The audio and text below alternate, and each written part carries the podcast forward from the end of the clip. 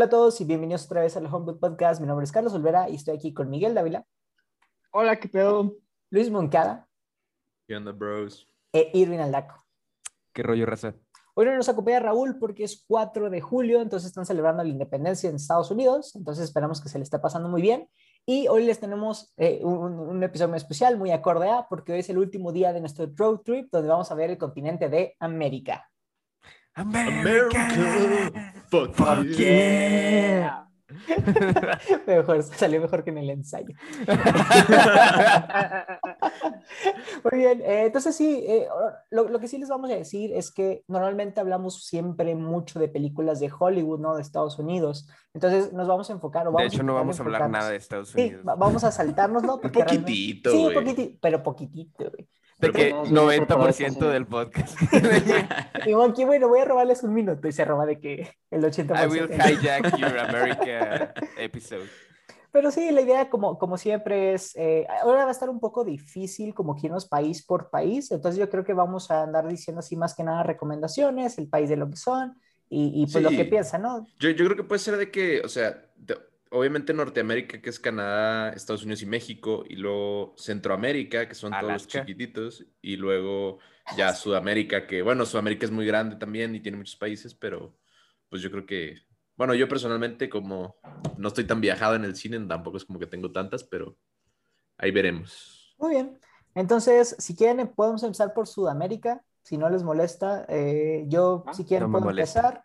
Tengo una película que no, no recordaba hasta que estuve viendo como eh, ganadores de películas extranjeras en los Óscares. Es una película que se llama El abrazo de la serpiente. Esta película eh, estuvo nominada a Mejor Película de No Habla Inglesa en la edición número 88 de los premios Oscar y ganó en el Festival de Cine de Cannes. Está bien interesante esta, esta eh, propuesta de película porque trata de como una tribu que está en el Amazonas, que tiene como que esta planta súper especial, súper curativa, y dos personajes exploradores. Uno es, si no me equivoco, estadounidense y el otro es alemán. Y cada uno de ellos tiene una agenda respecto a por qué están en esa, en esa búsqueda, en esta planta. Algo que está súper interesante, este, esta película no es, no es, o sea, no es vieja, es relativamente nueva, pero lo importante es que como la trama está seteada en 1909, el director tomó la decisión de hacer la película en blanco y negro. Entonces está súper interesante porque imagínate que estás en el Amazonas, yo creo que uno de los lugares más como ricos en color de, del mundo, pero el director decide hacer todo completamente en blanco y negro. Entonces, no sé, da, da una vibe muy de, no sé qué película era, pero esa que es tipo en África y tiene el rowboat, ¿saben? O sea, de, de esa típica de exploradores y así. Em, Ah, Tipo la nueva que va a Ah. sacar Disney con La Roca y Emily Blunt, pero de que, o sea, ese tipo de barco, pero no sé si en las viejitas. No sé si. como Jungle Cruise, Ándale, tipo exacto. máquinas de vapor y todo ese pedo. Ándale, ándale, ándale. Entonces tiene esa vibe y está interesante, ¿no? O sea, obviamente es una película muy lenta. Normalmente yo creo que las películas nominadas al Oscar de no habla inglesa son películas no llenas de acción. Entonces no es una película que yo diría que es para todos, pero pues si les interesa como que escuchar una historia diferente que trate de tribus del Amazonas y como cómo alguien extranjero llega y ve ese tipo de culturas que tiene, pues siento que estaría interesante. Eh, es la parte del Amazonas, pero no de Brasil, ¿verdad? O sea, es Correcto. Sí, sí, Ah, sí. ok. Está, creo que la parte de. Ay, es Colombia y Venezuela y, y por ahí. Sí, o sea, no, no está como en el centro de Brasil o el centro del Amazonas, está un poco más en el, en el norte. Oh, Pero ok. ni ma- no, honestamente no recuerdo si, si especifican, simplemente dicen de que así están en el Amazonas. Oye, estoy viendo que tiene una calificación de Rotten Tomatoes de 96% de los críticos.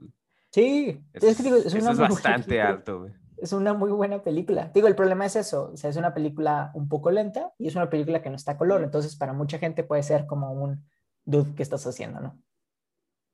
¿Qué me estás recomendando? Yo, yo, bueno, no sé, aquí, en- aquí en las listas, yendo con la temática de la jungla que pusiste, hay una película de Daniel Radcliffe, bueno, él es el principal, que es en Bolivia, que igual se llama Jungla o Jungle en inglés. Este, yo no la he visto, pero aquí, aquí la estoy viendo recomendada por si la quieren ver. Daniel Radcliffe siempre saca cosas interesantes. Entonces, pues. Güey, Daniel Radcliffe siempre saca cosas interesantísimas, güey. Digo, fuera de la saga De Harry completa Potter. de Harry Potter, porque todo el mundo pues, lo no, conoce por no, ello. sí, Pero no mucha gente lo conoce por Jungle, a que acabas de decir. No mucha gente lo conoce por No digas la esa, de... la de Swiss sí, Army sí, Guy. la- sí, sí, sí, la voy a decir, la, la de Swiss Army Guy, güey. Swiss Army Man, güey. Y, la, de Guns Akimbo. Pero otro día podemos hablar de, de Claro, la- de claro. las ¿Sabes de qué estoy pensando? Que, que este Daniel Radcliffe es el Jake Gyllenhaal, pero de Gran Bretaña, ¿sabes? Porque ya ven que Jake Gyllenhaal también agarra películas así como muy, muy indie, como la de Driver o la de Nocturnal Animals, la de... ¿Cuál es otra bien famosa de él? Nightcrawler Ah, y Sí. Donnie Darko, obviamente. Mm. Bueno, y un poquito Estados Unidos. Ah, ya, sí. Bueno, está, ya cubrimos Estados Unidos, lo siento. Bueno, huevo, a huevo. Ya, ya con eso. Ya Ahí quedó. quedó. Ajá. Eh, no sé si alguien más tiene una película de, de Sudamérica que Yo. quiera platicar. Mike. Es que, bueno, aquí es lo que está tricky. No sé si se podría considerar como Sudamérica. El punto es que es, a lo que veo, di- dice aquí, dices chileno-alemana. ¿Por qué? O sea, la película se llama Colonia. No sé si la hayan visto. La protagoniza está Emma Watson, Daniel Brühl y Michael Dick Fist. Y es, trata de, bueno, cuando estaba de que Pinochet y todo el pedo allá en, en Chile, y se cuenta, es- ah, existía este, ¿cómo decirte? Como si fuera un campo de concentración en Chile. Este, Cuando metieron a la gente a los estadios, ¿o qué? exactamente. Ah, ok, ok. Vale. los meten a los estadios y a unos los llevaban a este lugar que se llama Colonia. Entonces, hace cuenta que los, este, ¿cómo decirte? Los, eh, los tenían semi-esclavos en el sentido de que eh, eran como si estuvieran en un retiro espiritual, eh, donde daban clases, misas, y las, a las mujeres decían de que tienes que ser de que súper santa, tienes que servir a los hombres, este, y el, lo que pasa en esta película es que es esta pareja, este, Emma Watson es una hermosa y este eh, chavo, Daniel Brühl, él era como un periodista allá en, en Chile, de Alemania.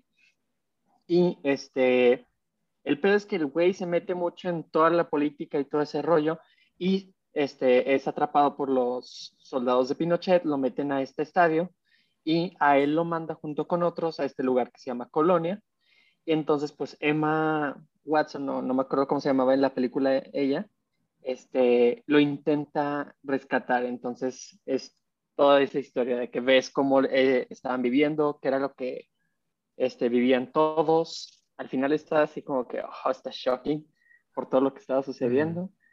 Y al parecer es como que medio verídica. Entonces está... Sí. Pues me suena, me suena un poco, digo, súper irrelevante al cine, pero me suena un poco a los campamentos de internamiento en Xinjiang, que donde meten los chinos a los musulmanes igurs o al- y a los turcos Sí. también. Como Uy- ahorita. Sí, de hecho, hay otra película muy parecida que esa también es relativamente nueva. Se llama literalmente No. Ah, esa sí la vi en las listas. Sí, güey. Con Gael García Este, Bernal. Gael García Bernal, que la hace también. Chilena también, ¿no? de- Sí, como que era parte ahí del movimiento anti o sea, pues sí, antidictadura. Este, y, y de todo lo de cómo rayos se salen de la dictadura de manera democrática y pacífica y todo ese rollo. Pero está, digo, no la, no la he visto, de hecho mis papás la estaban viendo y llegué los últimos 10 minutos a ver el final, entonces dije, oh, algún día buena. la voy a ver completa. Sí. Pero aparte está interesante porque el, el Gael García me sorprende cada vez más con los roles que hace, güey. Y que se avienta así de que sí, güey, de que dame un papel protagonista de una película chilena y voy a hacer un acento chileno as fuck, además no poder. Y le sale de que perfecto, güey. Salvato no es mexicano en esa película. Él, él ha tenido ¿Es un- mexicano? No, sí, ¿Qué te- ¿verdad? Sí, es mexicano. Sí, sí, sí. que no la a cagando y güey chileno. Así que plot twist, realmente él- su acento es, chi- chileno y hace acento mexicano, güey, en todas sus películas. No, plot twistote. Oye, en, en línea con las películas chilenas, yo aquí en las listas vi una que se llama Machuca. Este, está, bas- bueno, está en Santiago de Chile en el 73, igualmente justo al inicio de la dictadura de Pinochet. Este, y se Es de trata, niños, ¿no? en, en resumen, porque de nuevo, esta no la vi, es una historia de amistad entre un niño que es como rico, un niño, vamos a decir, fresa de Chile, Fresa, güey. eh, y un, y un, bueno, o sea, Fresa. pues sí, Un niño fresa, güey. un huevo, un culiado Y- fresón. y- y un, este, un niño que es como de trasfondo, bueno, no sé si se dice trasfondo, pero bueno, es indígena, el niño es, es- tiene ascendencia nativa de Chile y entonces es, la película es sobre su amistad y el trasfondo es la guerra en ese momento y la dictadura y todo este inicio de esta época tan, tan difícil para Chile, pero siento que la, la película va por ahí, de hecho me pareció interesante y sí me dieron ganas de, de verla, la voy a tener Con el apuntada niño de pijama de rayas. Ándale, sí. Ahora Pero que lo versión mencionas, chilena. Sí, más La o que salió en el 2004, Pero ¿no, versión- Monkey? Sí, el Así boludo es. de pijama de rayas. El boludo La, de la rayas. sacaron en el festival de, de Cannes, Ah, sí. me parece. A muchas de estas películas les va muy bien en Cannes. Eh, hablando de, bueno, tú, Roma. Roma es otra película, digo, me estoy saltando como muchos continentes, pero otra- fue otra película que le fue súper bien. Eh, les No realmente, te estás saltando países, correcto. bueno, sí, perdón, perdón, perdón. Les conté, ¿alguien, alguien de ustedes vio Roma? Mm, Yo. Yo, yo no. No, sí Pues la vi, la vi. vi como 15 minutos, 10 Les minutos. conté que conocí a una actriz de la película hace varias semanas. que a No, Marina de. Tavira. No, no nos habías dicho. Oh, déjenme les ok, está perfecto, es un perfecto momento. Eh, perdón, público, que me haya sentado, ahorita regresamos a Sudamérica, pero pues ya, ya lo venté. Hace mi primer semana aquí en la Ciudad de México, este, me invitaron a una reunión del cumpleaños de alguien, ¿no? Y digo, era petit comité, todo tranquilo. Dije, ah, bueno, pues quiero conocer gente, ¿no? Sorpresa, sorpresa, la mayoría de las personas ya eran personas grandes, de entre arriba de 30 años, ¿no? Yo pues todavía era joven para ellas, pero pues como quiera te llevas bien, ¿no? Muchas de ellas eran mamás o lo que sea. Entonces me presentan a alguien y le dicen, oye Carlos, ¿has visto Roma? Y yo, sí, sí la vi. Dijo, no mames, te quiero presentar a la ginecóloga. Y yo, ¿a la quién? Dijo, a la, Mm, gine- a la ginecóloga de esto. Entonces se acerca Ujú. la chava y dije, no mames, o sea, es, es, es la actriz que apareció ahí. Entonces, Es la obviamente, ginecóloga. es la ginecóloga. Entonces, obviamente le pregunté de que, dude, ¿cómo llegaste ahí? Primera cosa, ella es ginecóloga en la vida real, o sea, ella trabaja como ginecóloga. Oh. Entonces, Alfonso Carón, a lo que me, esto es todo lo que ella me contó, ¿no?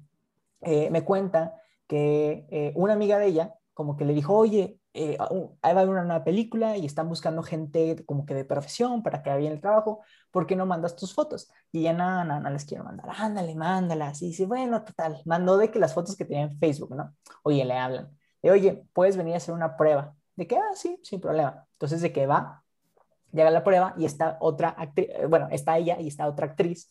Y como que empiezan a hablar tantito y la nota medio nerviosa a la actriz y le dice, ¿qué, qué pasa? Dijo, no, es que va a venir el director y ya, ajá, oh, ok, ¿sabes? Ella todavía no sabía que iba a ser Alfonso Cuarón, ¿no? Entonces de que, ok, súper. Entonces empieza a llegar la gente y le dicen a esta chava, oye, ¿qué necesitas para, para hacerlo? Dijo, no, pues necesito una, una libreta y una pluma. Entonces llega Alfonso Cuarón y consigue su libreta y su pluma. Le consigue a las madres y dice, actúa normal. Entonces esta chava le dice a la actriz y le dice, oye, tú eres una chava que hace tal, tal, tal y tal. Entonces la actriz hizo su papel y ella hizo como su chequeo normal. Y le gustó mucho este Alfonso. Entonces de que la trae a su oficina y empieza a hablar con ella de, oye, es que estoy haciendo esta película, que es una película muy importante para mí porque representa lo que es mi infancia y ta, ta, ta, ta, ta, ta, ta. Eh, me gustaría que tú participaras en la película y te pediría de favor que si quieres traer a tu equipo y para que se sientan más cómodos y se sientan lo más original posible, lo puedan hacer. Entonces esta chava se regresó al hospital y agarra a sus enfermeras, a, dice, agarró a un chavo de que súper penacito, así todo gordillo, de que como que limpiaba ahí, de que, oye, ¿quieres participar? Y él, ay, se chivió todo, el, el señorcito y todo, al final quedó uh -huh. él también en la película. Entonces ya me dice que quedó como que su equipo y ya los días de grabación le tocó estar de que con, pues con Yalitza y le tocó estar con Alfonso de que en el, en el, en el action, ¿no? Dice que fue algo muy pesado, porque digo, como cualquier director, y supongo que Alfonso fueron muchísimo más, eh, dice que es muy, muy perfeccionista. Entonces las cosas tienen que salir de que casi la perfección, entonces era un poco estresante. Pues la filmación, ¿no? Digo, es algo que normalmente conoces, pero, pero pues para alguien externo literalmente puede ser algo súper que rompa, ¿no? Entonces total hace su actuación y lo que sea, ta, ta, ta. Esto era mucho antes de que Netflix comprara, comprara los derechos, entonces también me dice que, eh, o sea, sí les pagaron, pero fue más como una, pues como algo significativo, ¿no? No creo que les hayan pagado aquí la millonada de este millonario.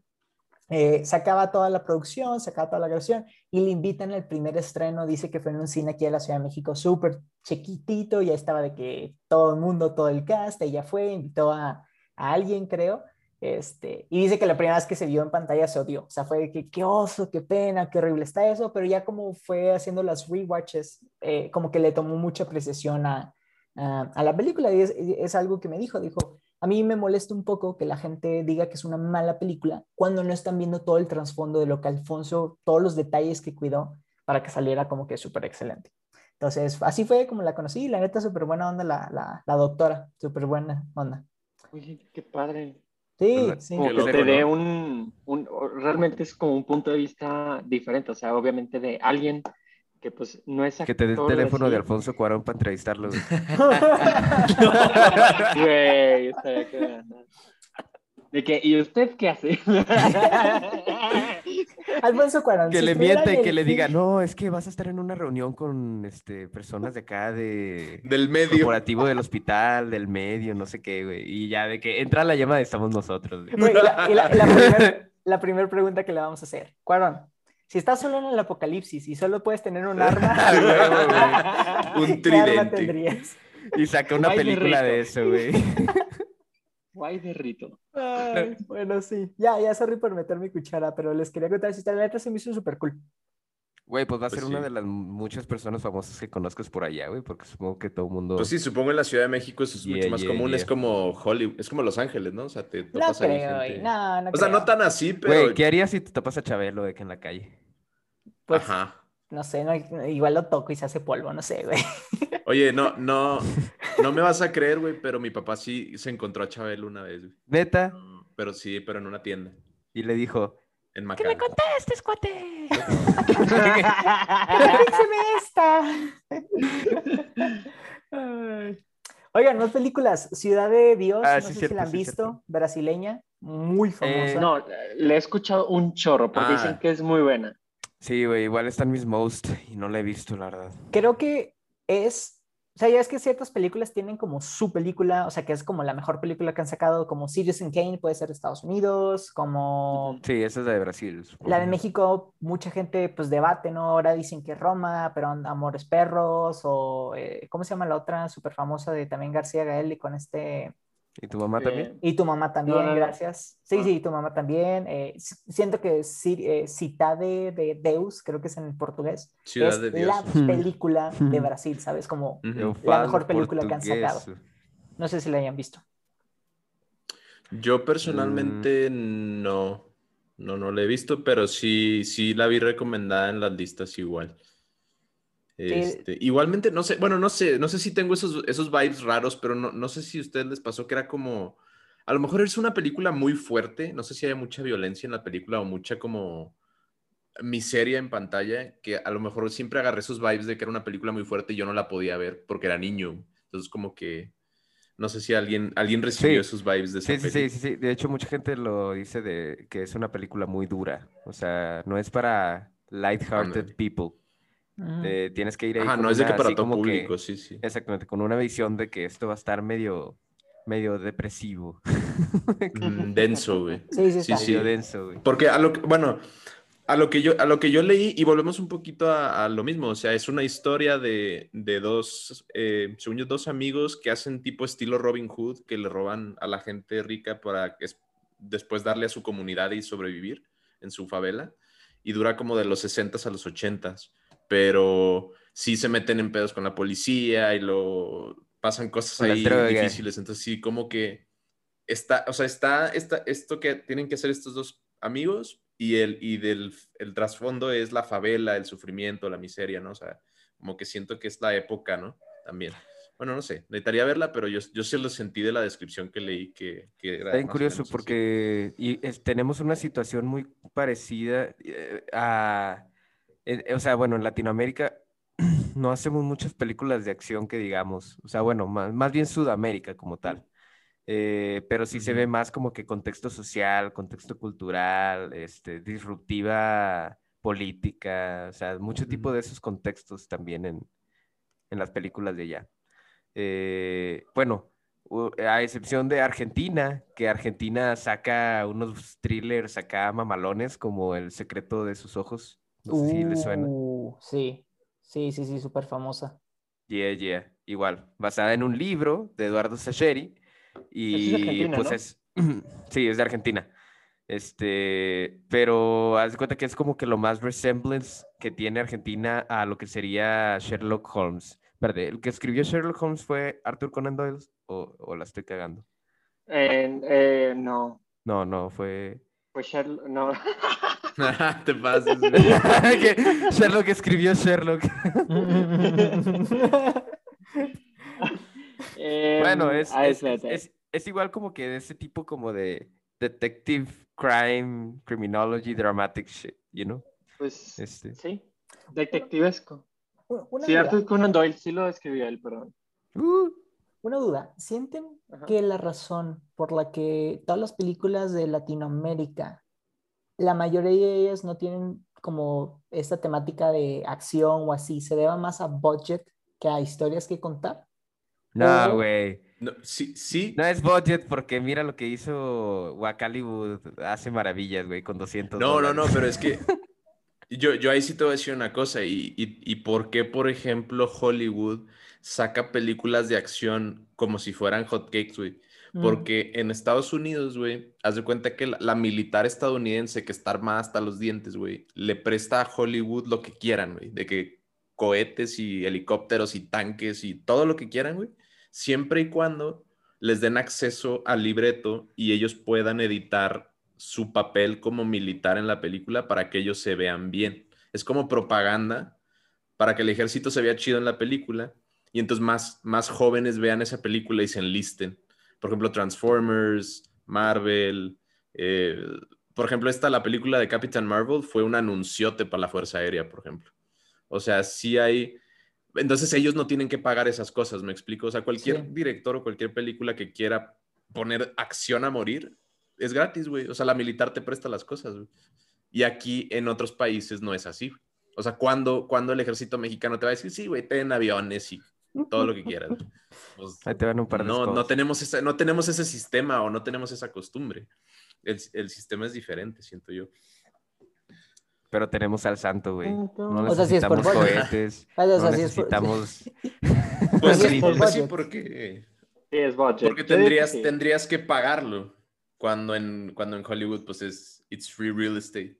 Pero ¿crees que se podría hacer como una película tipo la de Taken? Estoy pensando, donde Taken realmente no tiene, o sea, aquí que tú digas tipo película de Misión Imposible, ¿no? Como tú dices, helicópteros y motos y así. Creo que lo más pesado fueron sus persecuciones de carro y no es Ujú. algo que, digo, pueda costar. Aquí mi duda es, no se hace porque maybe no es interesante para alguien un espía de Colombia o un ex o Black Ops Pues sí. mexicano o qué, ¿sabes? Yo, yo creo que, o sea, sí es budget totalmente, porque, o sea, si comparas la historia cinematográfica tanto de Estados Unidos con lo, el resto de América, literal, o sea, prácticamente ellos fueron, pues, si no, de que los primeros en que hicieron de que la industria así, grande, grande, grande, y como para llegar a ese nivel, pues está cañón como que emparejarse.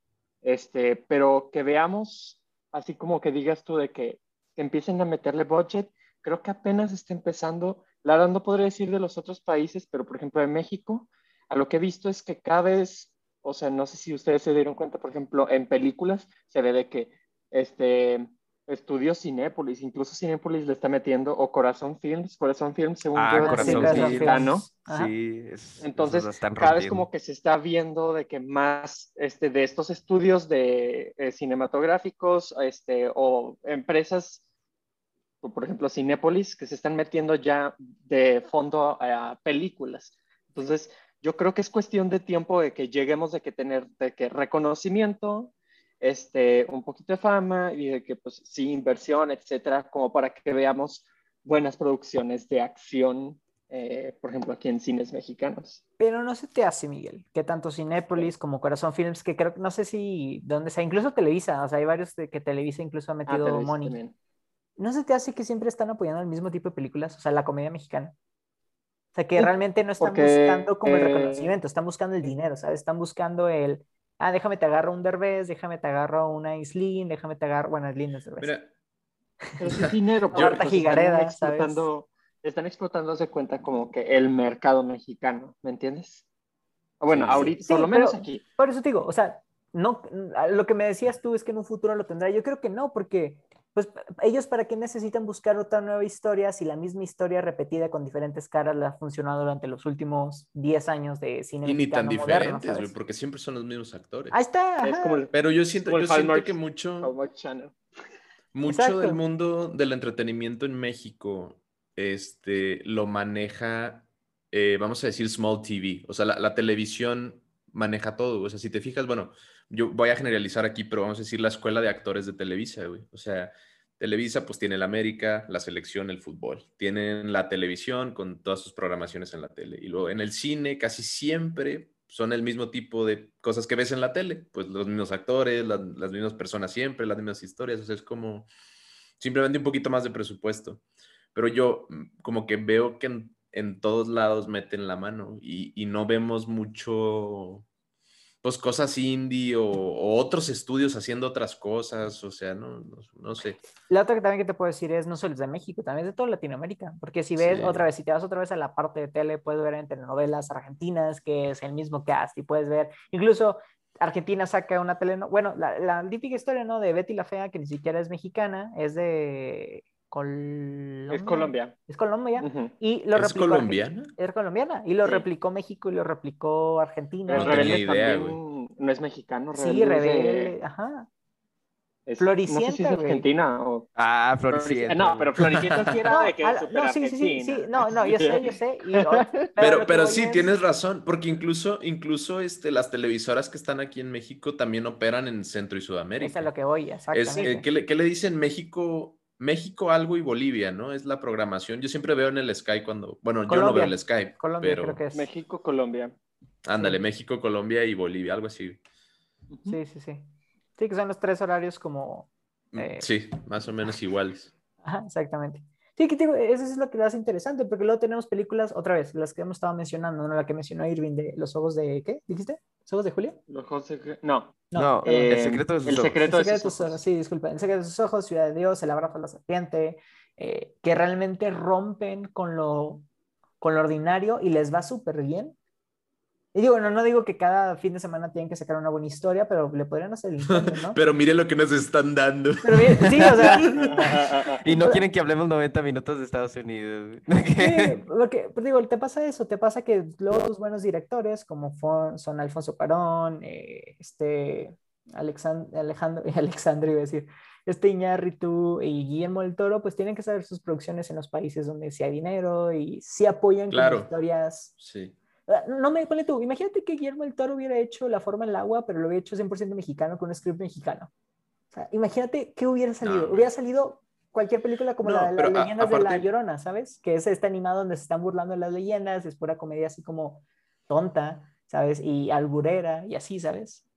Yo, yo siento que Mike tenía razón en el sentido de que, mira, nomás lo quise checar el dato, por ejemplo, en México la película con mayor presupuesto este, es Roma con 300 millones de pesos, güey, nomás para referencia.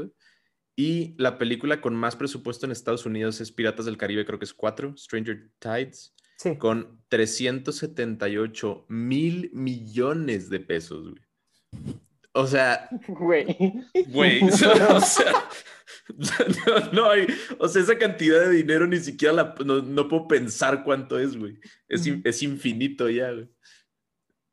O sea, no, no hay manera. Y también es cierto, por ejemplo, lo que tú dices, Olvera, de que, o sea, los, los creadores tienen que estar, número uno, pues donde hay dinero para hacer las cosas. Y número dos también, donde hay gente del medio profesional, o sea, los, los que hacen la tecnología de las cámaras, los que hacen la tecnología del sonido, los que editan, los actores, o sea, todos estos profesionales de la industria este, que necesitas para crear tu visión profesional como director o como escritor. Bueno, también los escritores, güey, también. O sea, toda esta gente tiene que estar de primer nivel, güey, porque si no, pues cómo ejecutas tu visión con personas pues que no están a la altura de tu proyecto. Bueno, siento yo, ¿verdad? Sí, güey. Siento que es como que una moneda al aire que tienen que hacer, o sea, aquí en México para que empiecen a hacer las cosas. Por ejemplo, me tomo de referencia, no sé si sea buena referencia, este, la serie Hollywood, que nos da como que toda esa historia de que cómo llegaron a que saliera esta película que era imposible de sacarse con los estándares este, de ese entonces, o sea, de que personas que fueran protagonistas de color, este, escritores este, homosexuales, este, con una, este, un estudio este, con múltiples escándalos, este, un chingo de cosas. Entonces, sí, o sea, la serie es optimista, bonita, etcétera, pero, o sea, te están dando una idea de que cómo llegan las grandes ideas a ser un éxito en Hollywood. O sea, es como que una historia de mucha pasión, de, este, de mucha perseverancia, etcétera, que al final de cuentas, pues paga. ¿Y por qué? Porque en ese entonces, o sea, si te fijas en Hollywood, en ese entonces también eran las recetas de las películas eran casi igual, o sea, eran películas de ya sea Egipto o el Medio Oriente o este, de Roma o no sé, de algún país asiático, etcétera, y todos se trataban sobre algún conquistador, la bella, sucede una guerra, consigue la, la chava, etcétera. Era como la fórmula de Hollywood en ese entonces. Y más o menos lo estamos viendo aquí en México, o sea, es este tipo de películas de Hallmark, donde ya sabemos de qué, de qué va a tratar este, la fórmula, este, y pues al final el güey se queda con... O sea, eh, por ejemplo, aquí en México es lo típico, es el vato rico, empoderado, el empresario se queda con la barrendera este, del barrio pobre porque pues, está guapísima y es como que clash de dos mundos y es como que el sueño mexicano, no sé, fumado. O alguna historia. Claro. No, sí, sí, sí tiene como ese toque, bueno, no sé, ¿verdad? luego uno se mete en problemas, pero sí un toque de la historia termina bien porque la chica tiene ese sueño aspiracionista y entonces ahora tiene dinero, pero el chavo aprende a ser humilde y de barrio y ahora es mexicano de verdad. y muchos también. Porque comió taquitos, ¿no? En la calle. y no se murió. Yo como yo. Y no se murió. no eres mexicana, ¿verdad? No soy mexicana, ¿verdad?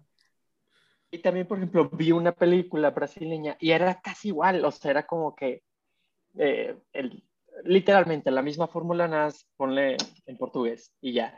Más ponle. Muito obrigado.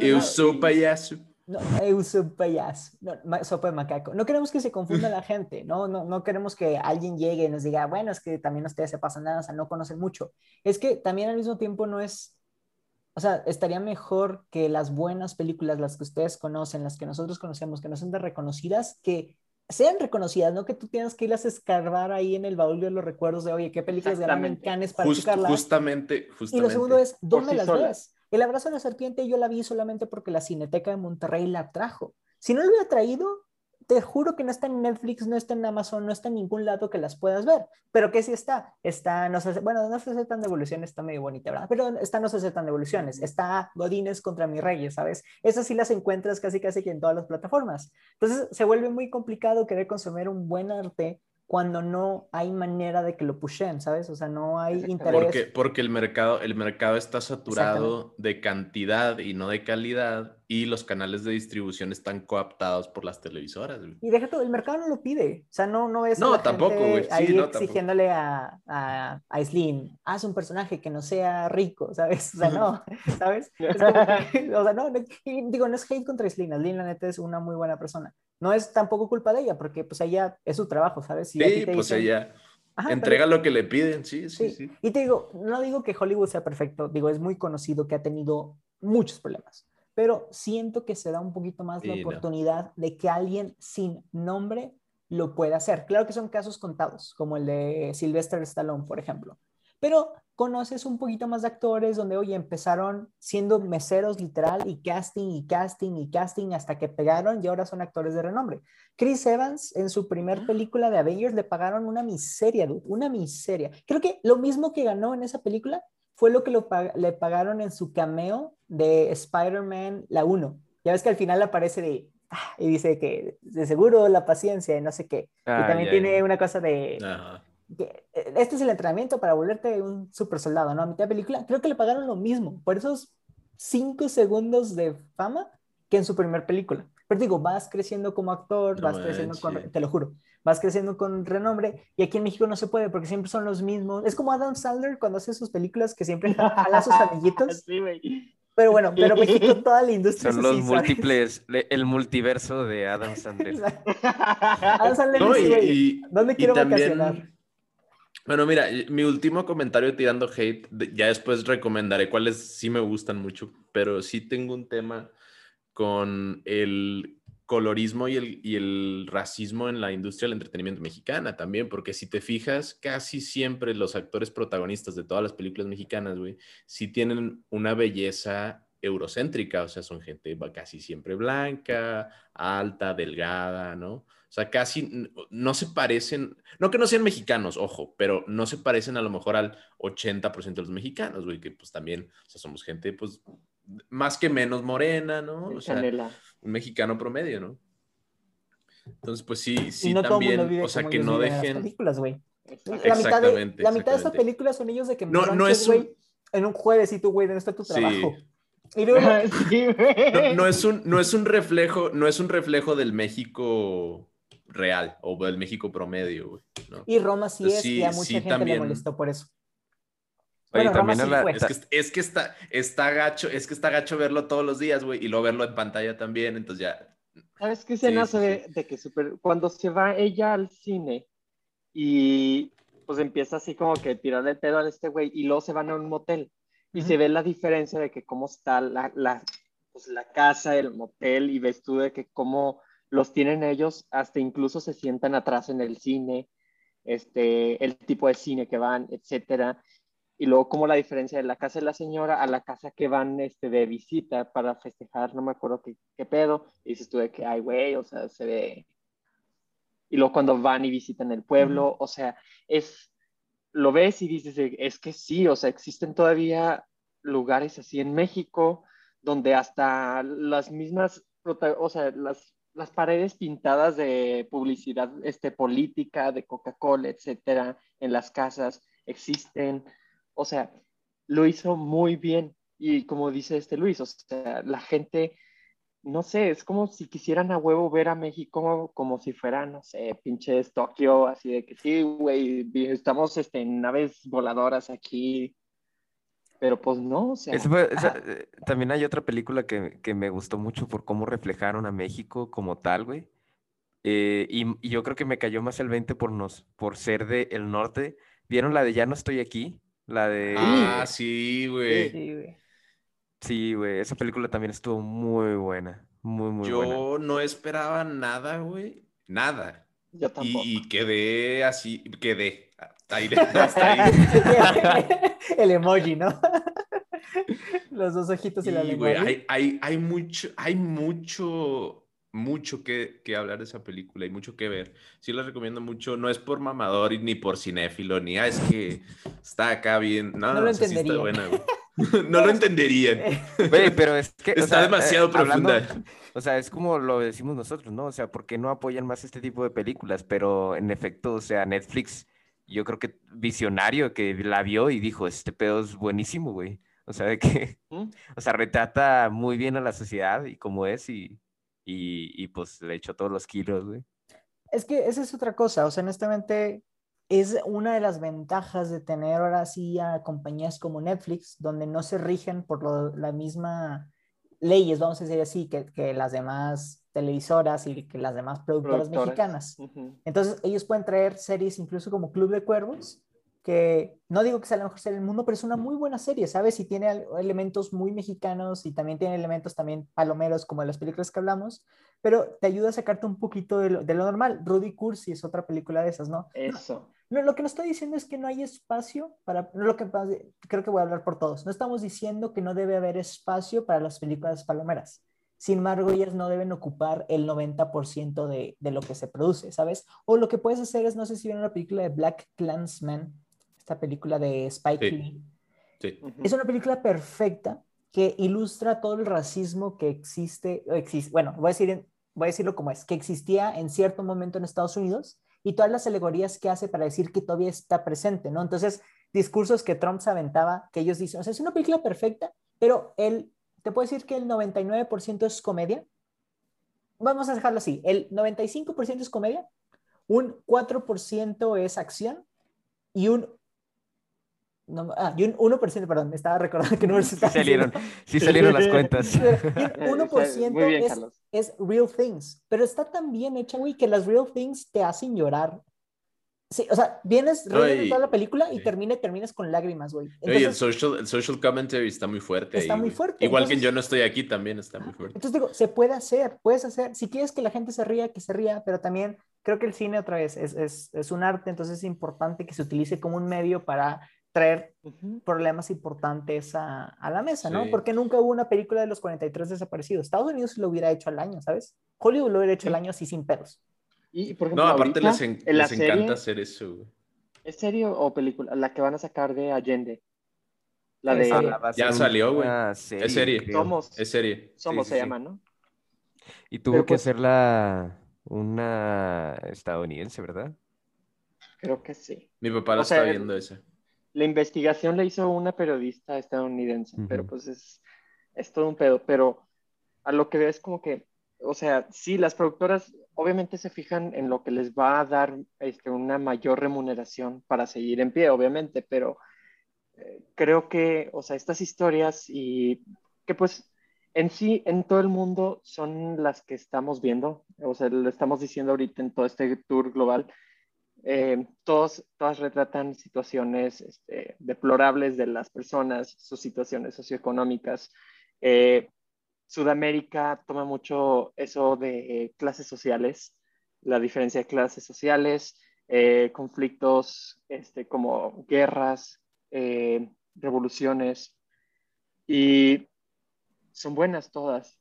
El punto es que, o sea, no se escuchan tanto como dijeron ustedes, y realmente creo que el reto es hacer este cine una manera en que sea palomero, pero no palomero en el sentido, como dices tú, Carlos, o sea, una manera en hacerlo divertido y dejar un mensaje, pero igual y no puede ser, no puede ser, o sea, exactamente la fórmula de 95-4-1, sino que otro tipo de, de manera en la que la gente se vea involucrada, que deje un mensaje, este, que se vea de calidad, empezar a de que, pues sí, exigir este, películas con mayor contenido, mayor profundidad, este, y pues que al fin de cuentas sea entretenimiento. O sea, realmente, eh, ¿cómo se podría hacer eso? No lo sé, no soy comunicólogo. y todo Primero esto yo- para decir, no sé cómo se hace. Tirando Pero, los chingadazos al principio el Mike, pero... Pero, Carlos, ponte el tiro. oigan, pero, pero pasando de, de- o sea, ya vimos Sudamérica más que menos, ¿no? Entonces, Centroamérica, ¿alguien tiene Ah, esperen. thoughts? Yo antes de, iba a decir de este, una película brasileña que ah, eh, la vi y me gustó a mí mucho. Se llama Una Segunda Madre, pero, o sea, en sí esa es la traducción en español, pero en, en portugués es ¿Qué horas es la volta? Que es como que ¿a qué horas regresa? Es, de- es del 2015. Este, igual, trata diferencias socioeconómicas. El punto es de esta señora que se va o sea, deja su familia este, y va a trabajar como empleada doméstica eh, en una casa pues de gente rica. Y pues el punto es que entabla una gran relación con la familia al punto que se hace indispensable para la familia. Entonces, eh, incluso se lleva tan bien con la hija que pues este, la hija de la familia la considera casi como que su mamá. Y después pasa muchos años eh, y ella sigue como empleada doméstica y nada más, pues ya su hija, una de sus hijas, decide ir a la ciudad este, donde ella estaba para estudiar arquitectura, entonces está como que trata ya más como que la diferencia, de cómo ella está viendo de cómo su hija este, tiene diferentes oportunidades a la hija de la, de la familia, cómo la hija también como que la, la tacha de ser de cierta manera por perder como que tiempo con su familia, etcétera. Entonces es, es una historia triste, bonita, con una buena perspectiva, o sea, de la sociedad, este, por- digo portuguesa, brasileña, este, en fin, está, está wholesome, la verdad. Está bonita. Muy bien. Yo tengo una última. Eh, bueno, no sé si es la última, pero también es, esta es argentina, mexicana, eh, den, denmarcense, de Dinamarca y francesa. Se llama Jauja. Es con este Virgo Mortensen. Está muy interesante, es una película de guerra, eh, así la sinopsis súper rápida. Ellos, él tiene una hija, ambos viajan a Patagonia, creo que es por 1800, por ahí, no sé cómo, y él va a trabajar como ingeniero. La morra es, es pues digo, este pueblillo, ella es la única mujer, entonces causa como que mucha, uh, a los datos, y se terminan enamorando de un soldado y se terminan escapando, entonces este Vigo tiene que ir a, como a por ellos, ¿no? Entonces se, se, pone interesante la película. Se llama Jauja, J-A-U-J-A. Jauja. la pueden encontrar en YouTube o en. ¿Dónde la vi yo? En YouTube, bueno, en Google Play. Va. Por si la quieren ver. Es ver qué más tenía yo pues, aquí. 2014. bueno, bueno, bueno sí, que... que Hola, verga.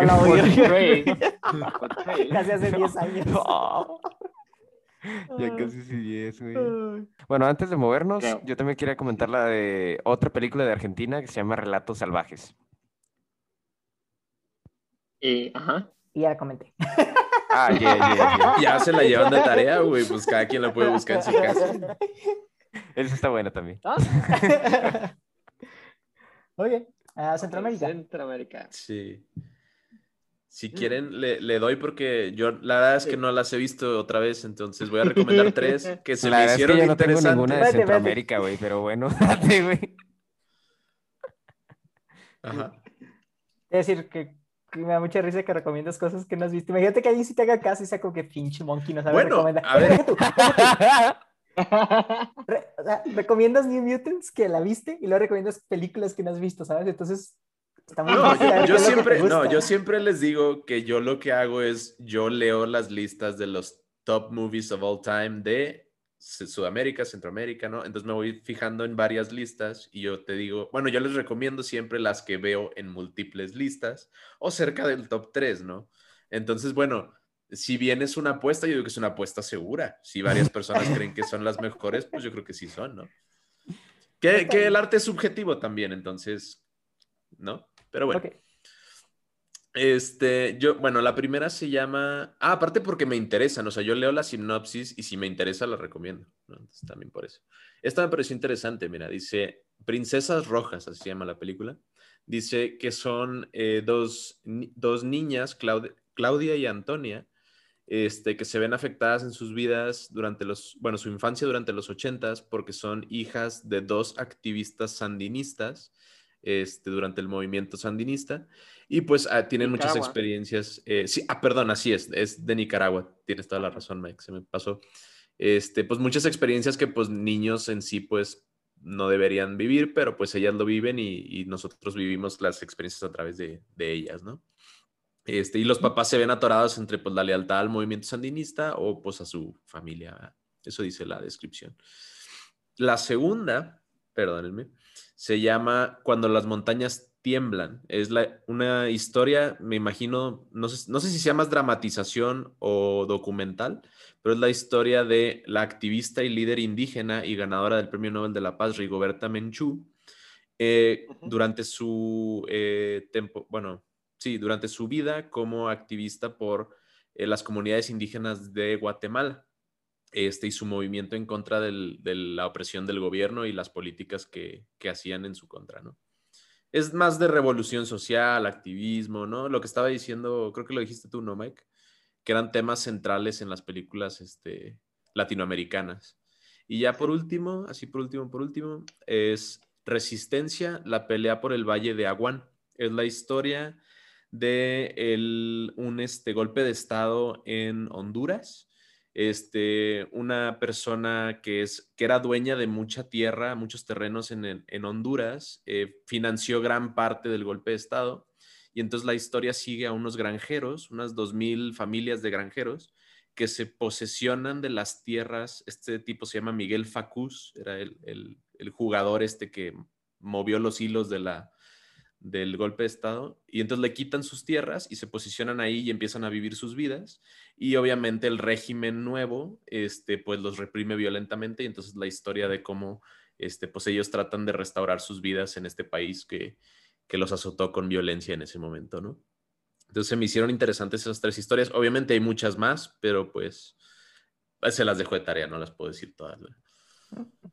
Todas. Todas. Sí, hagan lo mismo que yo, busquen las listas. Muy bien. ¿Alguien más que tenga películas de Centroamérica? Not really. Eh, no, la verdad no. O sea, yo no he visto así película que diga de que, ah, no manches, desde Centroamérica. o sea, nada más he visto una de que, pero, o sea, es estadounidense que habla de temas de Centroamérica, pero no, no así. No sé si vieron la de Anne Hathaway, una de Netflix que se llama Su último deseo, The Last Thing He Wanted. Mm, No, no lo he visto. fíjate.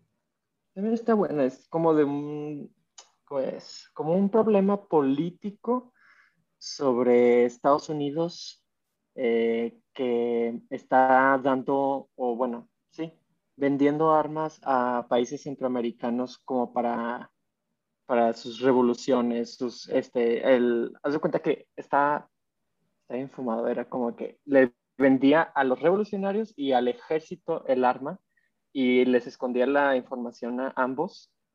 Y era como que eso era lo que estaba ella intentando descubrir porque era una reportera y se va a estos países y descubre todo este embrollo que está sucediendo, se mete en pedos. Este, es de suspenso, está chido. Está, está un poco lenta, pero está padre, si le quieren ver. Olvídalo, creo que sí he visto una película de mm, Centroamérica. Se llama Voces Inocentes. Es de unos, una, como de lo que vivieron los niños en la guerrilla que hubo en El Salvador alrededor de 1980. Pero está también como que media fuerte zona. Se, eh, no sé si considerarla como una película del Salvador porque fue filmada de que en México. Y, pero la historia es de los niños de El Salvador, ¿no? De cómo Mm. sufrieron y eso, y que lo reclutaban los guerrilleros y así, a los 10 Ándale, años. la, la guerrilla, ¿no? Ey, Muy bien. Ok, nos pasamos a nuestra patria, a México. Eh, yo tengo, digo, el tiempo se nos está acabando, entonces voy a ir un poco rápido. No sé si han Sí. visto el de La Camarista. ¿No? No. Uy, dude, véanla. O sea, véanla, véanla. Para empezar, es de una directora mexicana. Esta Lila Avilés, eh, si no me equivoco, ella era actriz, estuvo en varias como telenovelas o series, bueno, series televisivas este, mexicanas y este fue su ópera prima. Para la gente que no sepa qué es, es básicamente su primer obra eh, y ganó varios premios. Eh, no, no logró llegar a Mejor Película Extranjera para los Oscars del 2020, no quedó como seleccionada, pero sí la, o sea, sí, sí la mandó, ¿no?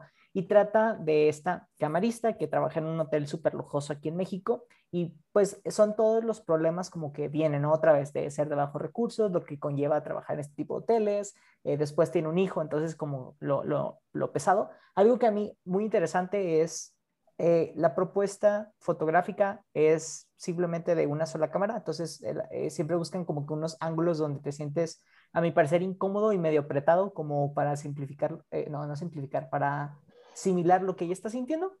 Y lo segundo es que la historia pasa, creo que no sé si lo ponemos tres en porcentajes, el 99% del tiempo en el hotel. Entonces es básicamente toda la vida de ella, cómo trabaja y así, está súper interesante, está súper padre.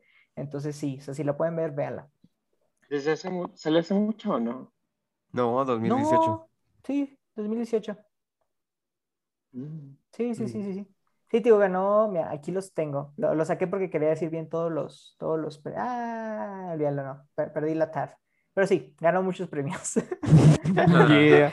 Una disculpa. Dejémoslo ahí. Deje, ahí, ahí muere. Este, además de esa, por las que hemos mencionado, y tu mamá también, una película súper famosa, súper reconocida a nivel mundial. Para la gente que no la ha visto, está súper padre. Es eh, un most. Sí, es un most. Definitivamente es un most de, la, de, de México. Roma, digo, por lo que ya comentamos, eh, Amores Perros y Nosotros los Pobres, nosotros los, no nosotros los nobles, nosotros los pobres, también está muy fuerte esa película, está muy padre. Me acuerdo. Ya dijiste todas las que iba a decir, güey. Ah, no, güey, tú, tú, puedes recomendar la, las, las de Jodorowsky. Ah, bueno, es que... No... bueno, sí, las de Jodorowsky, obviamente. Este, es que no sabía si mencionarlo en la parte de Chile, porque pues Jodorowsky es chileno, pero en realidad sus películas son en México, ¿no? O sea, todas están basadas Ah. acá. Entonces, este, pero sí, podemos meter a Jodorowsky con mucho gusto, güey, en las películas mexicanas. Si ustedes son fans del el México mágico, el, el psicosurrealismo, realismo mágico, como le quieran llamar. Este, tenemos al tremendo digas- Alejandro. ¿Eh? Ah, ok, ok. Es que dije que ojalá y no diga la que yo estoy pensando. ¿Cuál, güey?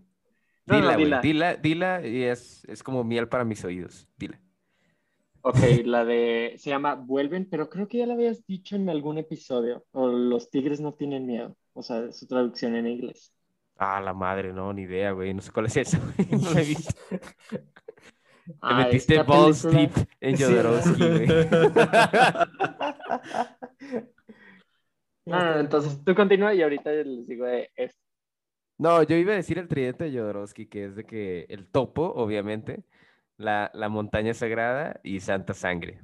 Que si tienen ganas de abrir su tercer ojo, véanlas, véanlas, son muy buenas. Muy buenas movies. Pa' tripear. Pero yo, este, de películas, pues igual, por dos lo que dijo Carlos, pero agregaría una que, o sea, esta está, está padre, es como de miedo. Bueno, sí, sí es de terror. Este, se llama, pues la que les dije, Vuelven, y su versión en inglés es, este, Tigers Are Not Afraid. Y está, está rara, o sea, en el sentido que sí es terror, pero es un terror diferente. O sea, sí tienen como que eh, unos pequeños guiños al típico terror, así tipo de fantasmas, a lo lejos ves así como que sombras o cosas aproximarse, etcétera. Pero el terror va en segundo plano y como que sirve como parte de la narrativa de la historia que quieren contar. El punto es que trata de una niña que vive en este pueblo, no me acuerdo muy bien, pero es este, el pueblo en- o en el barrio en el que está, está como que poblado de, de crimen, crimen organizado, este, bandas, etcétera. Entonces ella queda huérfana y lo único que quiere es que su mamá muerta vuelva a la vida, o sea, como para cuidarla. Entonces, este, pues se le cumple, pero pues es como un fantasma, pero pues el punto es que la niña va luchando, este, y prácticamente, no sé si quieren que se los me spoilee o qué pedo, pero el punto es, está bonito el fin, o Sin sea, spoilers. Está bonito el fin, eh, es una historia muy diferente, como de ternura con terror, por eso les digo que está rara. Oh, la madre, güey. Estoy viendo que tiene el 100% en Rotten Tomatoes, güey. What? The fuck? Está mejor que. Paddington entonces.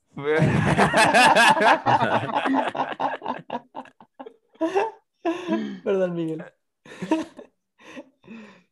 Pero está también la cinematografía, ¿sí se dice cinematográficamente? Sí.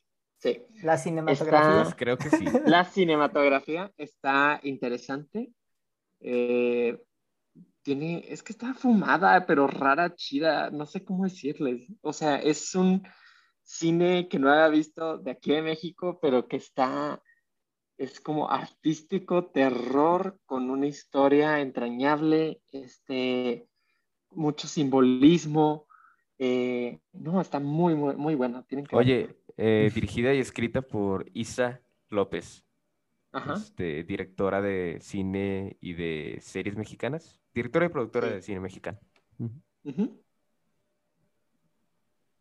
De acuerdo. Yo, yo rápidamente me voy con México con la trilogía de Alcázar.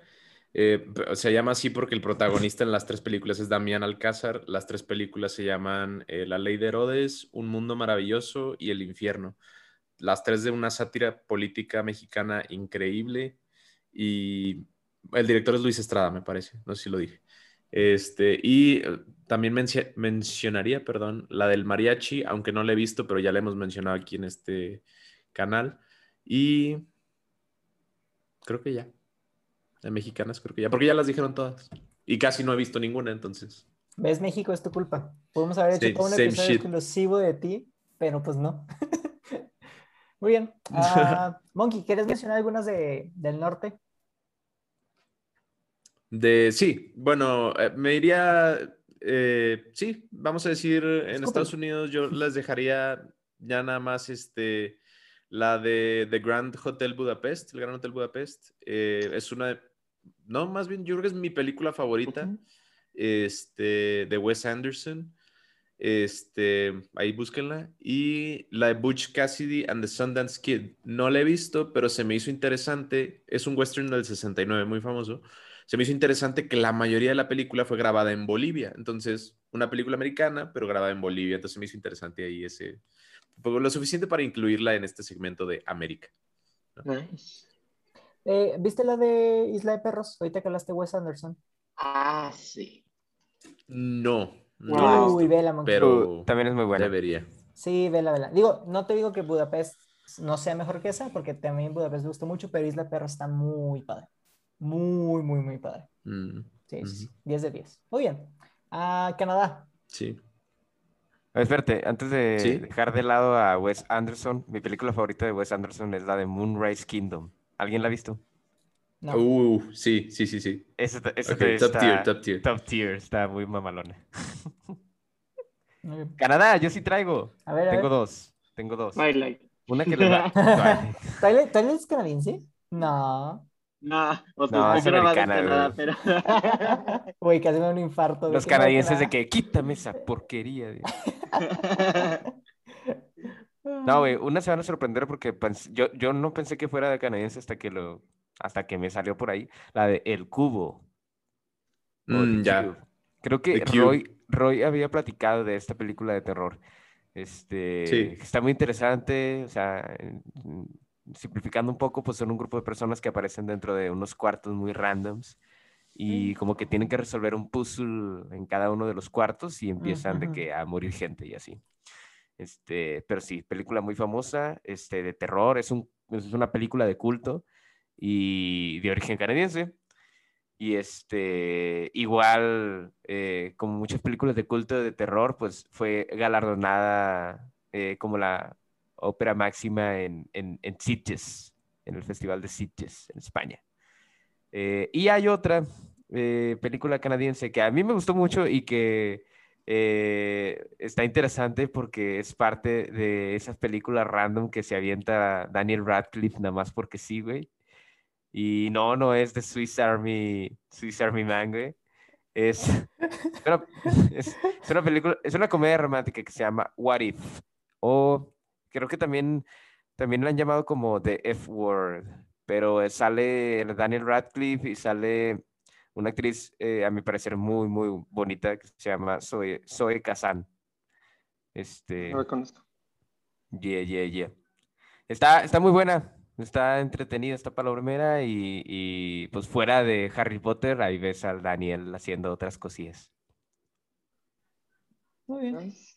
Nice. Yo, mi película va a estar rara y la historia está chida. El punto es que yo no conocí esta película hasta que yo estuve en mi intercambio de Canadá en secundaria. ¿Y cómo me enteré de eso? Porque estaba yo viendo los DVDs que tenía la familia en la casa y veo que decía así, Fido. Y yo así como que veo un zombie. Y yo sé cuál es.